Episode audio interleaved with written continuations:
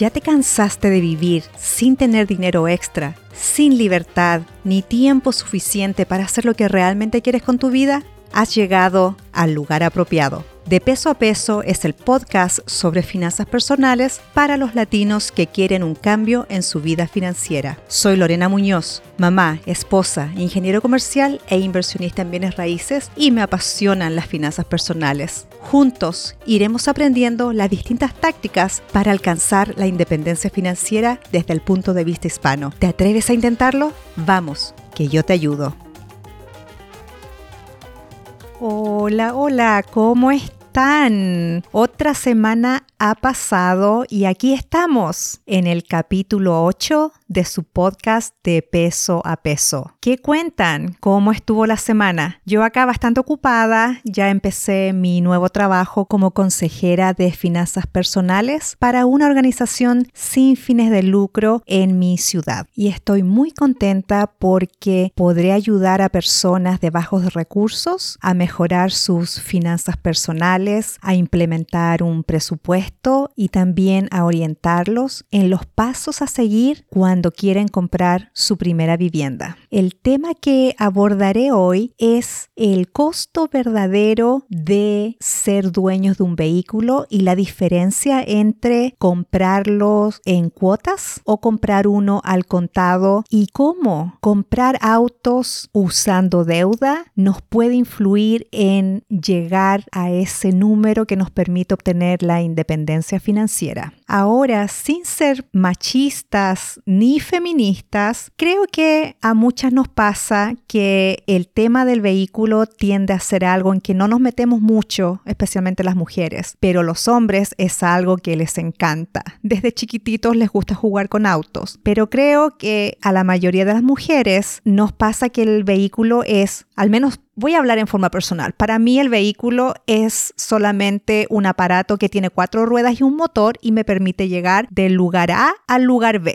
Entonces no le doy la misma importancia que, por ejemplo, le da mi esposo a tener un vehículo más nuevo o más brillante. Y por eso me parece importante abordar este tema y verlo desde la parte matemática Sí estoy convencida de que hay una verdad en que si gastamos mucho en nuestro vehículo y tenemos pagos mensuales muy altos, realmente nos puede limitar en nuestra capacidad de poder alcanzar la independencia financiera en un futuro más cercano hay que mirarlo a largo plazo. Muchas personas están convencidas de que mientras puedas manejar las cuotas mensuales de tu carro, es todo lo que necesitas saber. Ganas mil y tu cuota es 300, entonces piensas, estoy bien, total, todavía me queda dinero para seguir gastando. Muchos analizan sus gastos mensuales simplemente como un flujo de caja. Mientras me alcance para pagar, todo bien. Y esta es la mentalidad de las personas que viven para el momento, para hoy. Ah, mientras pueda darme el gusto, lo voy a hacer. Es la mentalidad cortoplacista, pero no es la forma de pensar de los que seguimos o estamos tratando de buscar la independencia financiera. Recuerden que la independencia financiera es el momento en que nuestros ingresos pasivos puedan cubrir todos nuestros gastos y en que hemos recuperado tiempo y tenemos oportunidades y la libertad de elegir cómo gastamos nuestro tiempo. Voy a usar un ejemplo matemático que se lo copié a Brad Barrett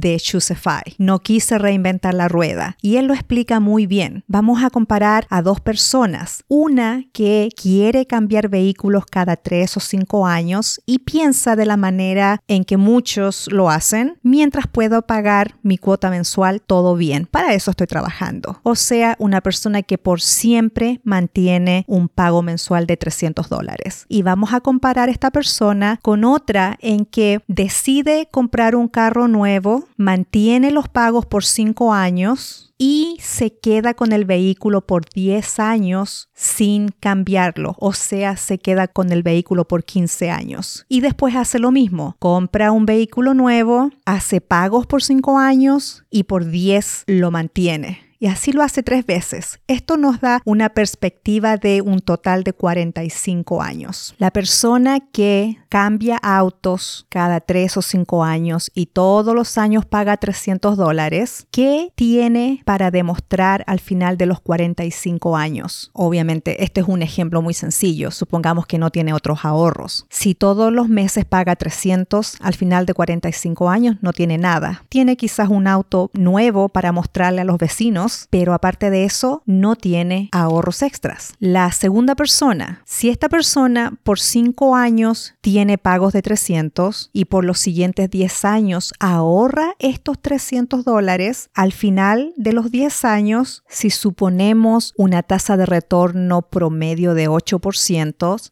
va a acumular más o menos 54 mil dólares. Ya dijimos, los siguientes 5 años compra un vehículo a cuotas, no ahorra nada, deja estos 54 mil dólares juntándose, si sigue creciendo, no los usa. Al final de esos 5 años, estos 54 se transforman en más o menos 81 mil dólares. Ahora, terminó de pagar el vehículo, vienen 10 años más en que esos 300 dólares mensuales que ya no está pagando en su carro, los empieza a ahorrar. En 10 años, estos 81 mil dólares que ya se juntaron, si le sumamos el nuevo ahorro de 300 dólares al mes, al final de estos 10 años, la persona va a tener 235 mil dólares y todo esto es gracias al poder del interés compuesto. Y así sucesivamente. Al final de los 45 años, esta persona puede acumular sobre 800 mil dólares. Pueden creer que esta única decisión, si no ahorramos nada más en nuestro presupuesto, solamente por quedarnos con nuestro vehículo por 15 años, que a algunos les puede parecer extremo, o les puede parecer, pero ¿cómo se quedan con un vehículo de 15 años? Yo les digo, se puede. Yo ya tengo mi auto 11 años y el Honda CRV que tuvimos lo tuvimos por 14. Si tú le das el mantenimiento que el auto necesita en forma anual, el auto te puede durar eso y más. Hay muchas personas en nuestra comunidad que están usando sus vehículos por no menos de 200 mil millas y esos todavía siguen andando. El punto acá es ser, como lo he dicho otras veces, intencional, porque ¿qué es lo que estamos buscando? Es llegar a este nivel de ahorro que nos va a permitir comprar nuestra libertad. Y la diferencia grande, la primera persona que todos los meses de su vida hace pagos mensuales, al final de esos 45 años no tiene nada para demostrar más que un vehículo brillante. Pero la persona que decide quedarse con el vehículo 15 años y solamente compra tres vehículos en los 45 años, puede amasar una gran fortuna. Para llegar a estos cálculos, yo usé una calculadora financiera que la encuentran en el website del gobierno que se llama investor.gov.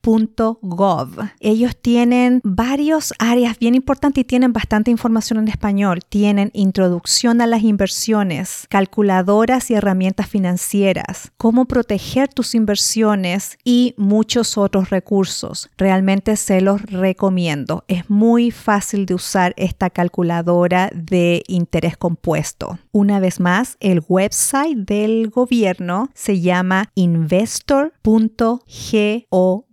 Algunos detractores de estas ideas preguntan, ¿qué auto me va a durar 15 años? Y en nuestra comunidad muchos compran Toyotas y Hondas porque son duraderos y los arreglos no salen caros porque los repuestos son fáciles de encontrar y son bastante económicos. Imagínense si hubiésemos sabido esto a los 20 años. Pero bueno, no podemos llorar sobre la leche derramada. Antes de que nosotros supiéramos del movimiento FIRE, estábamos en ese campamento de comprar vehículos nuevos. Sí los hemos mantenido por bastantes años, pero creo que si hubiese sabido en ese entonces lo que sé ahora, no hubiese comprado uno o dos autos de los cuales me arrepiento porque en estos momentos tendría un poquito más ahorrado de lo que tengo ahora si no hubiese cometido esos, esos errores. En la segunda parte, ahora Ahora quiero discutir el costo anual de tener un vehículo y la diferencia que hace tener un auto caro y tener un auto barato. Por ejemplo, si decides comprar un auto de 30 mil dólares comparado con un auto de 10 mil dólares, debes ver el costo de oportunidad. Esos 20 mil de diferencia, si los inviertes, piensa en lo que estás dejando de ganar si te compras el vehículo caro. De nuevo, pon estos números en la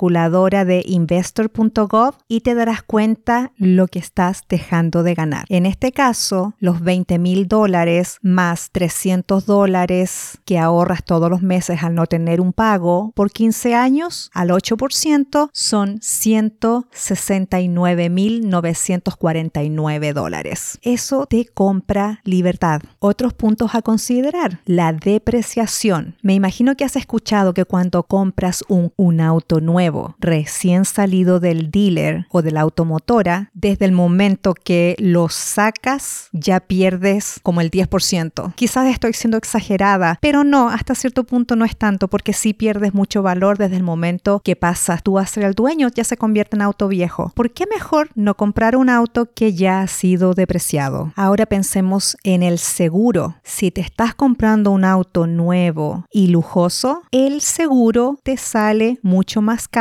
comparado con un auto más económico. Ahora hay que pensar en el mantenimiento. Si te compras un auto económico, quizás gastes un poquito más en mantenimiento comparado con un auto nuevo, pero aún así la diferencia no es tan grande si le haces las mantenciones recomendadas por el fabricante del vehículo. El último punto a considerar es el gasto en gasolina. Es importante elegir bien porque esta es una compra que queremos mantener por mucho tiempo y si compramos un auto grande que es muy gastador, debemos considerar cuánto gastaremos en forma mensual en gasolina para llenar el estanque de este vehículo. Otros puntos a considerar son cuántos autos necesitamos verdaderamente tener. Va a depender mucho de la ciudad en donde vives. Si tienes un sistema de transporte público fiable y con bastante servicio, quizás sea una buena opción usar más este tipo de locomoción que el auto. Para los que viven en ciudades con un sistema de transporte limitado, quizás vas a tener que tener un vehículo o dos si ambas personas trabajan en distintos lugares. ¿Crees que es factible que puedas usar la bicicleta para transportarte? Esta es una muy buena alternativa para los que pueden. Es ejercicio, es estar al aire libre y no gastar tu vehículo. ¿Has pensado compartir el vehículo con algún vecino, con algún amigo, con algún compañero de trabajo, si es que no estás trabajando desde tu casa? El ride sharing es una muy buena alternativa. Hay ciudades que tienen este servicio y ellos tienen estas minivans que les ofrecen a sus ciudadanos y un grupo de cinco u ocho personas se juntan, pagan por esta minivan y se las llevan a cada uno a su lugar de trabajo. A algunas personas les conviene, a otras no, pero es algo que se puede investigar. Y para los que ya se compraron un auto caro y ya se comprometieron con las cuotas mensuales, una forma de bajarlas quizás pueda ser trabajar un par de horas en Uber o en Lyft son solamente ideas para tratar de contrarrestar el pago mensual al cual ya estamos comprometidos. Recuerda, tu carro es un bien de consumo, no una inversión. Ya para ir concluyendo este episodio, ¿qué podemos sacar como conclusión? Piensa bien si vas a comprar un auto nuevo y a cuotas. Calcula cuánto dinero dejarás de ganar y piensa, ¿te estás robando a ti y a tu familia la posibilidad de tener la libertad financiera que pudieras quizás alcanzar en 10 o 15 años? ¿Qué te motiva a tener un auto nuevo? ¿Es para impresionar a tu vecino o es porque realmente te da placer tener un vehículo nuevo de paquete? Recuerda, debes alinear tus gastos con tus valores y pensar qué es lo que quieres hacer realmente con tu vida. Seamos más intencionales con la forma en que gastamos. Espero que realmente esta información les sea de beneficio y por eso les pido hoy tres cosas. Si les gustó lo que hoy escucharon, por favor compartan este episodio con sus amigos o familiares que